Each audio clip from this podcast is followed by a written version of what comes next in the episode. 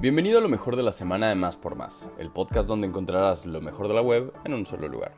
Comencemos con la pregunta del día. ¿Cómo se le llama al grupo de personas que trabajan en una tripulación?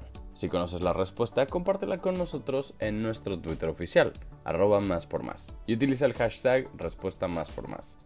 No olvides que nuestra sección de ocio ahora también tiene una versión digital. Entra a máspormás.com.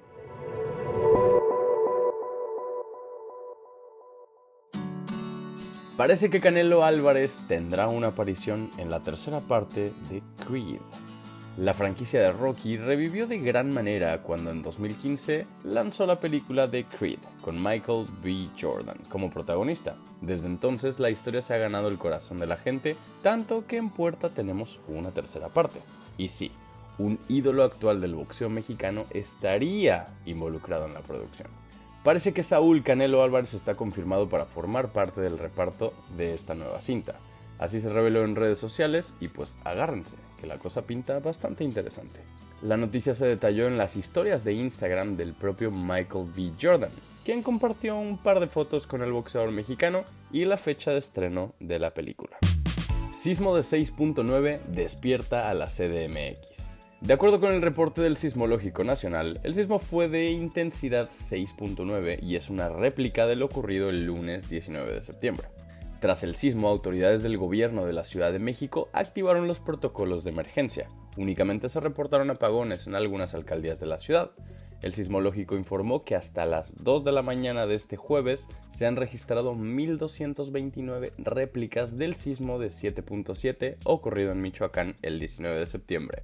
La más grande de todas estas réplicas fue este de 6.9 reportado en la madrugada. Se armarán los trancazos. Esto es todo lo que se sabe sobre la nueva película de Karate Kid.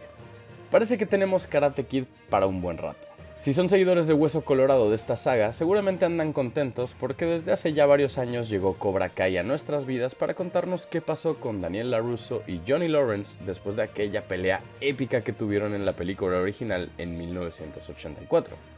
Y la verdad es que a lo largo de cinco temporadas la serie ha crecido mostrándonos historias y tramas bastante interesantes. Por ahora son pocos los detalles que sabemos sobre la película, pero confirmaron que llegará a las salas de cine en 2024.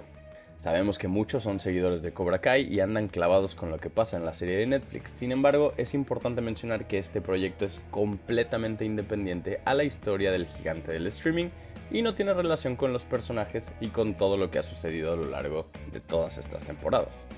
Pero eso sí, el director del show, John Hurwitz, declaró en su cuenta de Twitter que le gustaría hacer películas con Miguel, Robbie, Sam, Tori y demás personajes.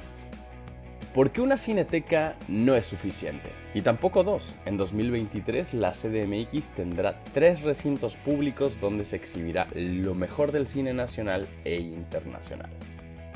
El 19 de septiembre de 2022, la secretaria de Cultura, Alejandra Frausto, informó que en el recinto cinematográfico del Centro Nacional de las Artes se convertirá en una nueva sede de la Cineteca Nacional. Construido en 1995, el complejo cinematográfico del CENART estuvo concesionado a una empresa privada hasta agosto de 2022. Ahora, a partir de 2023, el recinto de Río Churubusco 79, Colonia Country Club, Alcaldía Coyoacán, será administrado por la Cineteca Nacional. Otro cine público que está por sumarse a la oferta cultural de CDMX es la Cineteca Nacional de Chapultepec. El recinto ya se encuentra en construcción y se espera que pueda inaugurarse a finales de este mismo año 2022. Se ubica en la cuarta sección del bosque de Chapultepec y contará con 8 salas de exhibición. Cada sala tendrá una capacidad entre 100 y 400 personas, así que en total el recinto podrá albergar un máximo de 1800 cinéfilos. Listos para dar el rol, el primer tren de la línea 1 será exhibido para que la banda chilanga pueda ir a conocerlo. Con la remodelación de la línea 1 se adquirirán nuevos trenes, más modernos y con mayor capacidad, lo que permitirá reducir los tiempos de traslado. El tren 0 es este, el primero que fue armado en China, ya llegó a la CDMX y será exhibido al público hasta el domingo 26 de septiembre. The Smashing Pumpkins anuncia nuevo disco y estrena la rola Beagle, Luego de poner una cuenta regresiva y decirle a sus fans que estuvieran atentos a su cuenta de TikTok, este último 19 de septiembre la banda de Corgan lanzó un clip grabado en dicha red social para mostrar un poco de Veiled, el primer sencillo de su próximo disco de estudio. La banda también dio a conocer el nombre de su próximo disco. Se trata de Atom, a rock opera in three acts, el cual contará con 33 canciones que Billy Corgan lanzará cronológicamente. El lanzamiento del álbum está programado para abril del año 2023. Feria de la Enchilada 2022.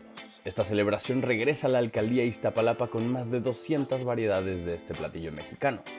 Se realizará del 23 de septiembre al 2 de octubre en la Macro Plaza, ubicada al frente del Jardín Cuitláhuac. El primer día de este evento, durante la inauguración, se invitará a los asistentes a degustar la enchilada más grande del mundo, la cual medirá 70 metros. En cuanto al costo de los platillos, la alcaldesa Clara Brugada señaló que el llamado a los restauranteros participantes es a que ofrezcan precios accesibles. Sin embargo, se prevé que asistan alrededor de 25.000 personas por día, por lo que la derrama económica será de entre 8 a 10 millones de pesos. Así precisaron las autoridades.